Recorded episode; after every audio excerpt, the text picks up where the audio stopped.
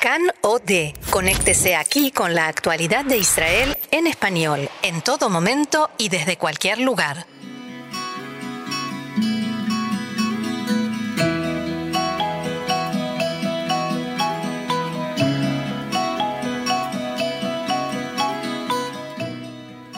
Café Literario. Una pausa con buenos libros y la mejor compañía. Con Orna Stoliar.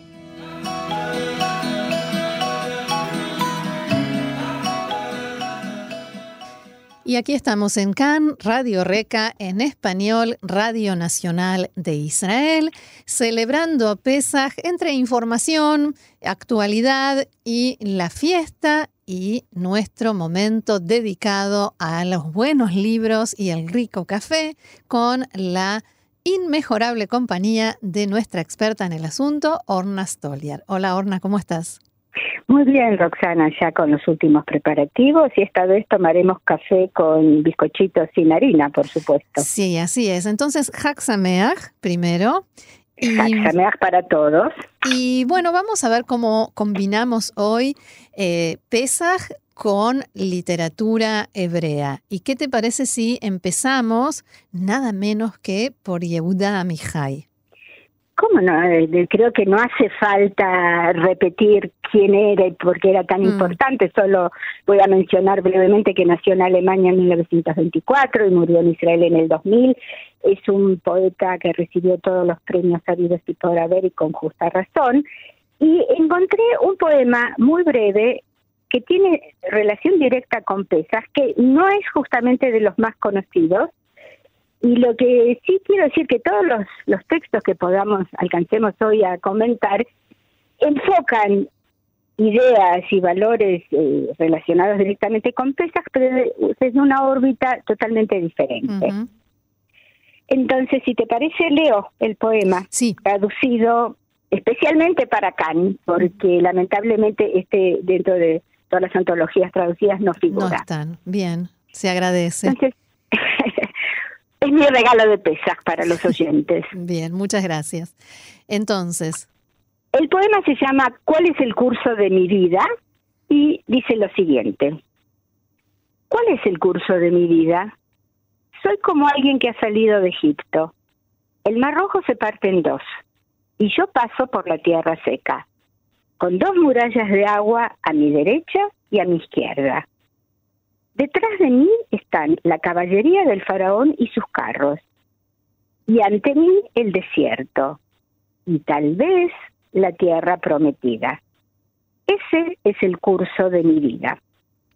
Yo creo que cualquiera de nosotros se puede encontrar en ese poema y llevarlo a su propia experiencia de cuál es el curso de su vida o por lo menos, eh, por lo menos el que quisiera para su vida. Así es, ¿no? Y acá están planteados, eh, porque todo el, casi todo el texto relata nuevamente la historia de la salida de Egipto, la, la división de las aguas en el Mar Rojo, que más o menos todos la conocemos, y al final le da un toque individual, moderno, contemporáneo, que son los dilemas, como muy bien dijiste, que todos afrontamos permanentemente. Bien. Y esa pequeña esperanza que tal vez encontré después del desierto encontremos la tierra, la tierra prometida. que para cada uno será otra cosa, ¿no? En este caso. En este caso seguramente, pero todos queremos que el futuro sea mejor. Sin duda. Bien, sigamos. Mm. Ah, tenemos otro poema de, en este caso, Aries Iván. Aries Iván también es un poeta conocido, reconocido, premiado. Nació en Tel Aviv en 1929 y murió en el 2015 y puedo agregar que su hijo, Aluf Ben, que es periodista, es actualmente el director del periódico Ares, o sea que es una familia con clara tendencia por la palabra escrita. Las letras, sí. Las letras, sí. Y este texto también es muy breve y también eh, retoma el tema de la división de las aguas y le da un enfoque eh, individual y no nacional. Se llama Cada mañana y dice lo siguiente. Cada mañana un hombre se despierta a orillas del mar del mañana y se pregunta, ¿cruzar o no cruzar? Hmm. Hasta ahí llegamos. También, ¿no? Es, es la misma, el mismo principio de, transferir lo personal a esta cosa nacional o de pueblo y de historia. Así es, y acá por supuesto que al final, en el cruzar o no cruzar, hay un guiño a la literatura universal, porque evidentemente a todos nos resuena en la cabeza el famoso ser, o no ser. Sí, fue lo primero. sí. Claro, ese no es casualidad, él era un hombre realmente con conocimientos eh, de literatura universal muy profundos.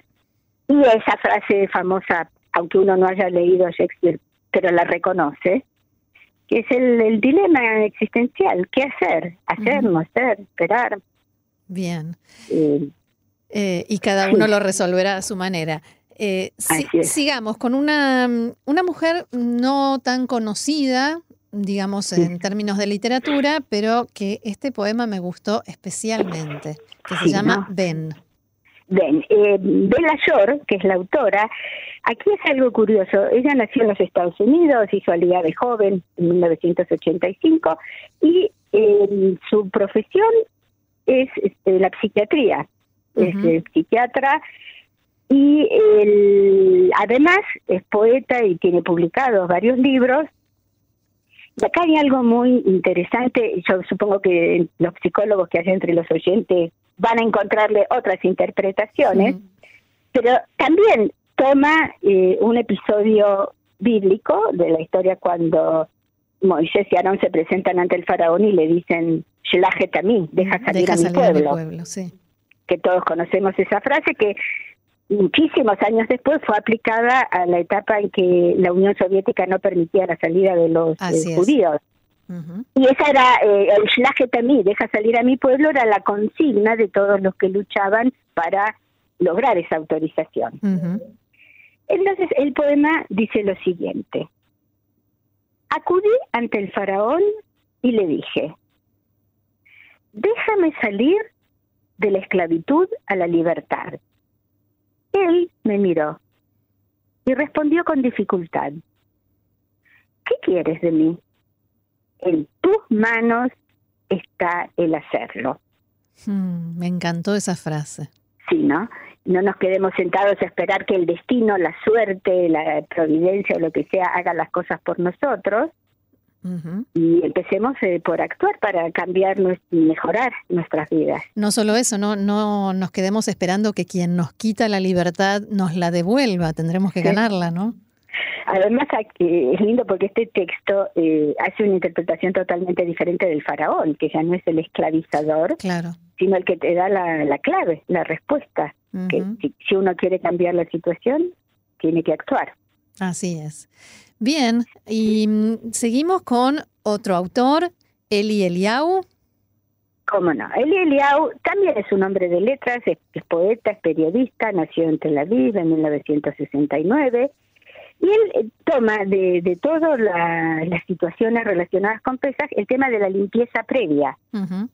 Cuando uno tiene que eliminar todo el jamete de la casa, limpiar, sacudir, barrer, este, revisar todos los rincones. Levantar las alfombras.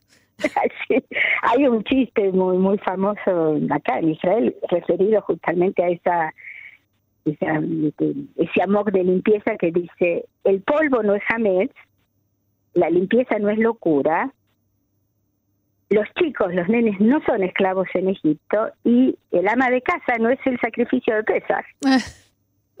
Bien. Bien, volvamos a la literatura. El poema se llama ¿Cómo empezar?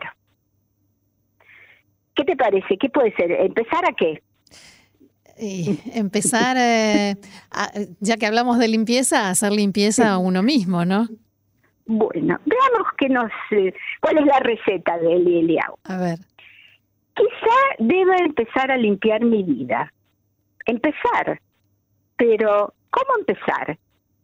Quizá elimine el miedo sutil acumulado con los años y las telarañas de culpa tejidas en silencio por las noches.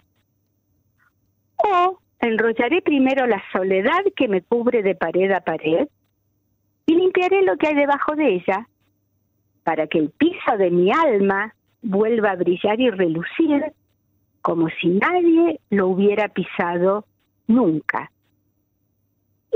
lo relegue para otro momento.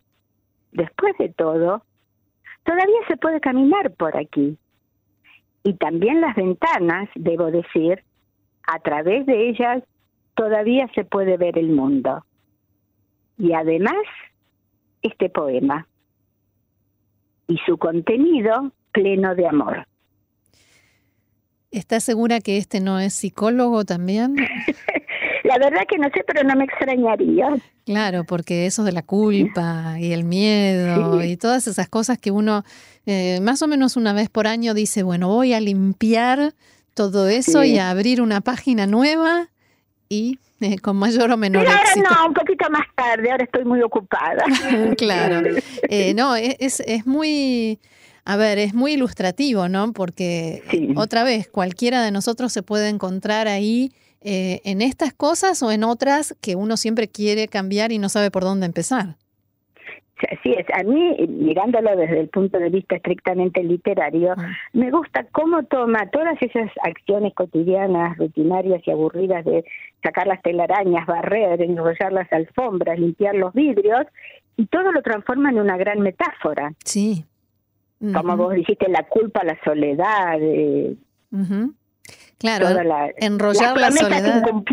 Enrollar la soledad o eliminar el miedo. Sí, sacudirse las telarañas. Mm, me gustó. Bien. Y por último, tenemos a Hagit Ackerman. Sí, que ella también eh, tiene ocupaciones múltiples porque se dedica, es coordinadora de estudios de inglés en la Mislala, el Colegio Académico de Oranim, que depende de la Universidad de Haifa, y eh, es eh, terapeuta a través de la expresión artística y de la expresión. Y ella escribió un libro muy interesante, cuyo título es un juego de palabras en hebreo, Osot Seder, Seder Pesach Lenashim, o sea, hacer el ceder, que es también hacer orden en hebreo, y el ceder de pesas para mujeres. Ella tiene una visión del mundo con clara con claro foco en el feminismo. No el feminismo combatiente del principio del siglo XX, pero sí de eh, definir la identidad femenina con sus características específicas. Bien. ¿Y el poema? el poema se llama Salgo de Egipto, o sea, salgo yo, no no salir de Egipto, no la salida de mm. Egipto. Y toma, también ella se remite directamente a un versículo bíblico cuando el libro del Éxodo señala que Dios saca al pueblo judío de Egipto con mano fuerte, con el brazo tendido, con grandes señales y milagros. Sí. Y ella sale de ahí y dice, salgo de Egipto, no con mano fuerte ni con el brazo extendido, no con gran pavor ni con señales y milagros, sino con vacilaciones, con pasos pequeños, asustada por la oscuridad, con suavidad y devoción, con intención y precisión, y con amor. Llevo marcas pequeñas, como las arrugas del tiempo que pasa y las estaciones que se suceden, mi cuerpo que cambia y las perlas de la nostalgia. Salgo de Egipto. Wow. Sí, sí. A mí eso de asustada por la oscuridad, me, gusta mucho eso en que la libertad asusta muchas veces, porque implica una gran responsabilidad. No, incluso en la salida de Egipto el pueblo judío tiene miedo a lo que le espera fuera de la esclavitud.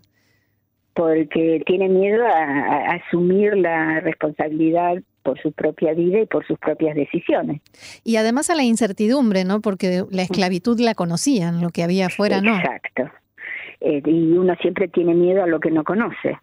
Por eso me dio esa sensación cuando ella dice con vacilaciones, con pasos pequeños, como tanteando hacia dónde voy. Exacto. Porque va avanzando en la oscuridad y la oscuridad obviamente la asusta. Así que lo que me interesa es que eh, no es el único texto en el que los preparativos para la libertad incluyen también el amor, como en el de Eliau. Sí. Y en todos aparece el tema de las dudas, las vacilaciones, la, la, incertidumbre, que son las características del hombre contemporáneo, ¿no? Bien, y la, la pregunta, el hacerse preguntas, ¿no? Que es lo que hacemos también en Pesaj, en el saber de Pesaj. Eso otra vez para cerrar con otro chiste cuando una persona no judía le pregunta a un judío, ¿por qué los judíos siempre responden a una pregunta con otra pregunta? Y el judío le contesta, ¿y por qué no? Bien. Bueno, Orna, muchísimas gracias. Realmente muy interesante esta, esta relación entre Pesach y la literatura hebrea a través de estos poemas. Y será hasta la próxima. Hasta la próxima y Haxamea. Shalom. Shalom.